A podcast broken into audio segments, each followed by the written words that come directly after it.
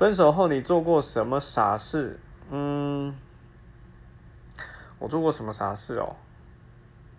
我不晓得，我喜欢的对象，不要说分手，我只有第一任第一任的女朋友，那时候完全就是几乎跟我断掉联系，然后其他的其他的喜欢的对象就是没有成功的，或者是我第二任。